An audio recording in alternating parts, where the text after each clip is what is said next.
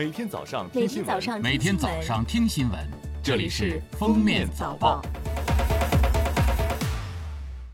各位听友，早上好！今天是二零二零年十月三号，星期六，欢迎收听今天的《封面早报》。天文专家介绍，今天观测条件越来越好的火星将与一轮明月近距离相伴，静放光芒，闪耀天宇。如果天气晴好，感兴趣的公众当晚抬头仰望东方天空，将会看到战神联袂嫦娥共舞苍穹的美丽画面。同时，今年中秋是十五的月亮十六圆，因此今天的月亮依然会珠圆玉润，放射着银白色的光辉。在月亮右上方不远处，火星将像一块红色的宝石，异常明亮，艳丽无比。其亮度甚至会超过当晚的木星。国庆假期期间，受冷空气影响，南北方气温将大面积创新低。今天以后，随着雨水逐渐铺展以及冷空气南下，降温将比较明显。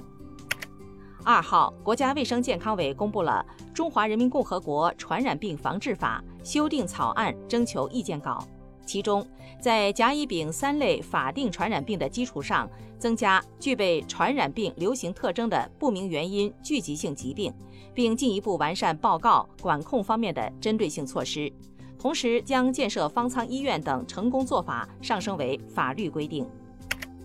十月一号，中国第三批赴苏丹达尔富尔维和直升机分队一百四十名官兵。被联合国和非洲联盟驻苏丹达尔富尔联合特派团授予和平荣誉勋章，每名官兵获颁嘉奖令，以表彰他们在维护苏丹达尔富尔地区和平事业中做出的贡献。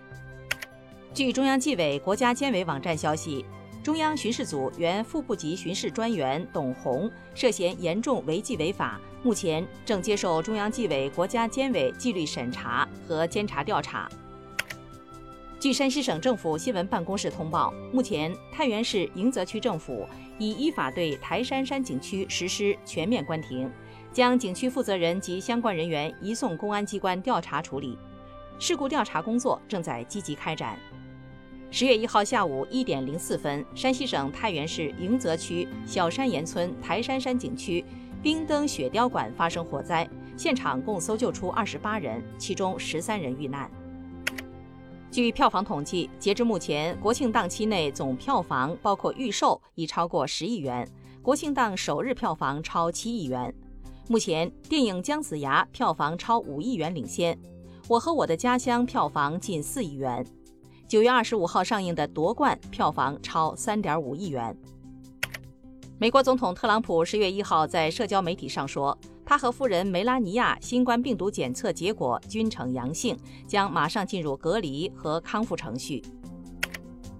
美国密西西比州州长泰特里夫斯在周三的新闻发布会上宣布取消强制戴口罩命令，并在会议上详述了一项放宽社交距离限制的新行政命令。美媒称，密西西比州由此成为美国第一个取消强制戴口罩令的州。联合国安理会十月轮值主席、俄罗斯常驻联合国代表瓦西里涅边贾一号说，安理会将于本月八号重返其日常举行会议的安理会厅举行面对面会议，这将是安理会厅因新冠疫情关闭近七个月后首次重新启用。感谢收听今天的封面早报，明天再见。本节目由喜马拉雅和封面新闻联合播出。